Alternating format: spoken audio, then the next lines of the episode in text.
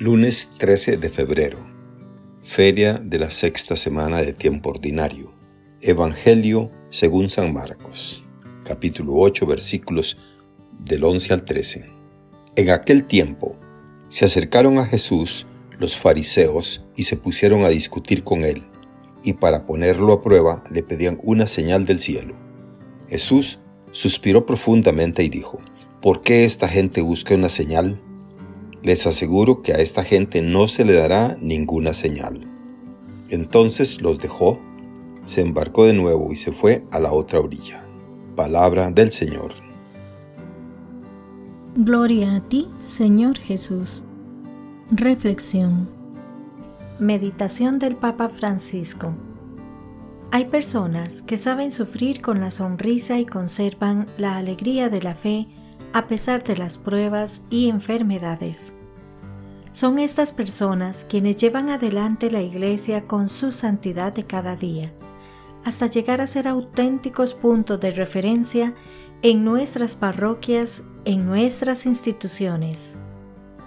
Cuando vamos a las parroquias encontramos personas que sufren, que tienen problemas, que tienen un hijo discapacitado o tienen una enfermedad pero llevan adelante la vida con paciencia. Son personas que no piden un milagro, sino que viven con la paciencia de Dios, leyendo los signos de los tiempos. Y precisamente de este santo pueblo de Dios, el mundo no era digno de ellos. Podemos decir que de ellos no es digno el mundo, es indigno.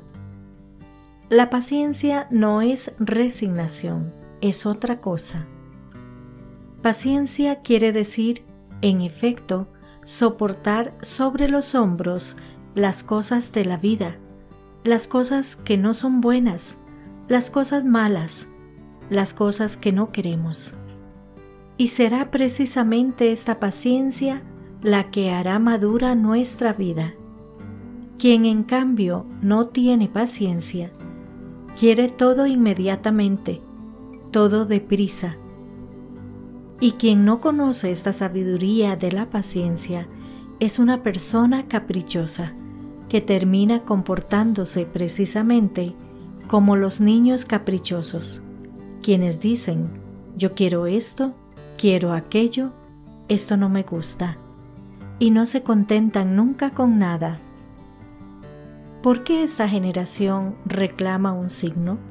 Pregunta el Señor en el pasaje evangélico de Marcos, respondiendo a la petición de los fariseos. Y así quería decir que esta generación es como los niños que escuchan música de alegría y no bailan, escuchan música de luto y no lloran. Nada está bien. En efecto, la persona que no tiene paciencia es una persona que no crece que permanece en los caprichos de los niños, que no sabe tomar la vida como se presenta y solo sabe decir o esto o nada. Cuando no se tiene paciencia, esta es una de las tentaciones, convertirse en caprichosos, como niños. Y otra tentación de aquellos que no tienen paciencia es la omnipotencia, encerrada en la pretensión, quiero las cosas de inmediato.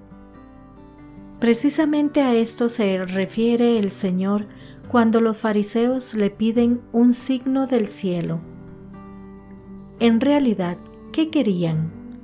Querían un espectáculo, un milagro. Al fin de cuentas, es la misma tentación que el diablo propuso a Jesús en el desierto, pidiéndole hacer algo Así todos creerían y la piedra se convertiría en pan, o tirarse desde el templo para mostrar su poder. Los fariseos, sin embargo, al pedir un signo a Jesús, confunden el modo de obrar de Dios con el modo de obrar de un brujo. Pero Dios no actúa como un brujo, Dios tiene su modo de ir adelante, la paciencia de Dios. Y nosotros, cada vez que nos acercamos al sacramento de la reconciliación, cantamos un himno a la paciencia de Dios. cómo nos lleva el Señor sobre los hombros, con cuánta paciencia. La vida cristiana debe desarrollarse desde la música de la paciencia, porque fue precisamente la música de nuestros padres el pueblo de Dios.